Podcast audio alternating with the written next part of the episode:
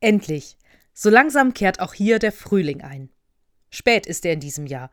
Aber jetzt blühen die Tulpen vor dem Pfarrhaus, die Obstbäume und die Veilchen auf der Wiese, und hier neben der Kirche verrät der Duft von Waldmeister, dass der Mai da ist. Das Gartengerät wird wieder aus dem Schuppen geholt und überprüft. Unser Rasenmäher hat zum Beispiel den Winter nicht so gut überstanden. Und wenn ich mir unseren Rasen anschaue, dann sehe ich zwar, wie das Gras wieder frisch und grün wächst, ich sehe aber auch die großen Flächen voller Klee, Löwenzahn und Disteln. Dieses Unkraut ist unfassbar hartnäckig. Vor zwei Jahren ist hier nach der Sanierung des Pfarrhauses der gesamte Boden abgetragen worden und durch Mutterboden ersetzt worden. Die tiefwurzelnden Disteln hat das Ganze genauso wie den Löwenzahn mal gar nicht interessiert. Die sind an exakt der gleichen Stelle wiedergewachsen. Seitdem der Boden ausgetauscht wurde, kommt zusätzlich im Frühjahr die Ackerwände hoch, die alles überwuchert. Ein gepflegter englischer Rasen sieht anders aus. Natürlich könnten wir jetzt unfassbar viel Zeit und Energie aufwenden, um das Unkraut loszuwerden. Aber ich verrate Ihnen etwas.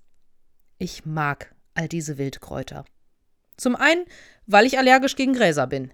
Je mehr andere Pflanzen wachsen und das Gras verdrängen, desto besser ist das für mich. Zum anderen finde ich es einfach schön, wenn im Rasen viele Blumen blühen. Gänseblümchen, Storchenschnabel, Klee, aber eben auch die stacheligen Disteln und die wuchernde Ackerwinde. Sie sind wild, bunt, vielfältig, robust und bieten so vielen verschiedenen Insekten Nahrung. Und sie erinnern mich an etwas. Sie erinnern mich daran, Gott zu loben. Gottes Schöpfung ist nämlich auch all dieses. Wild, bunt und vielfältig. Ich erinnere mich an den Garten unserer Nachbarin, als ich klein war. Die Gemüsebeete akkurat rechtwinklig angelegt, die Reihen mit Möhren und Erbsen wie mit dem Lineal gezogen. An den Blumen war nie eine verwelkte Blüte zu sehen, die Büsche immer perfekt geschnitten.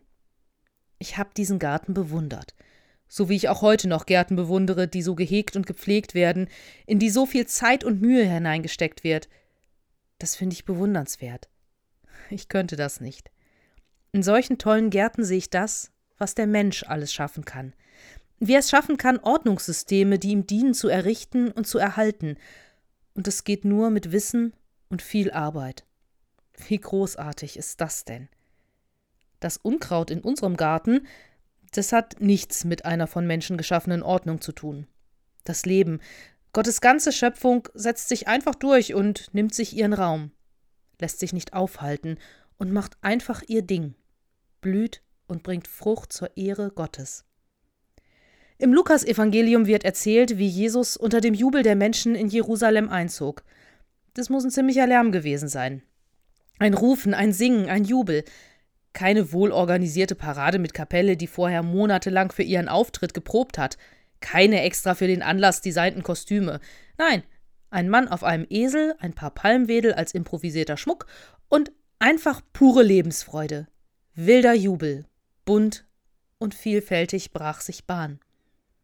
Und wie es so ist, dieser Jubel, diese unorganisierte Freude hat nicht allen gefallen. Jesus wurde angeraunzt, dass seine Anhänger zu laut seien, zu viel Chaos veranstalten würden, andere stören würden. Sie sollten sich doch einfach mal ein bisschen am Riemen reißen, leiser sein, zurückhaltender sein, sich so verhalten, wie man es halt tut. Jesus hörte sich das Gezeter an und erklärte dann den wahrscheinlich ziemlich verdutzten Pharisäern, dass man die jubelnde Menschenmenge wohl zum Schweigen bringen könnte, aber das nichts nutzen würde. Der Jubel würde sich einen anderen Weg suchen. Die Steine würden anfangen zu schreien. Der Jubel über die Liebe, die Gott dieser Welt entgegenbringt, sucht sich immer einen Weg und findet einen Weg. Der Jubel über Gottes Liebe ist für mich tatsächlich so etwas wie Unkraut. Es ist nicht kaputt zu bekommen. Es kommt immer wieder durch wächst und blüht in den herrlichsten Formen und Farben und schenkt so vielen Lebewesen Nahrung und Kraft.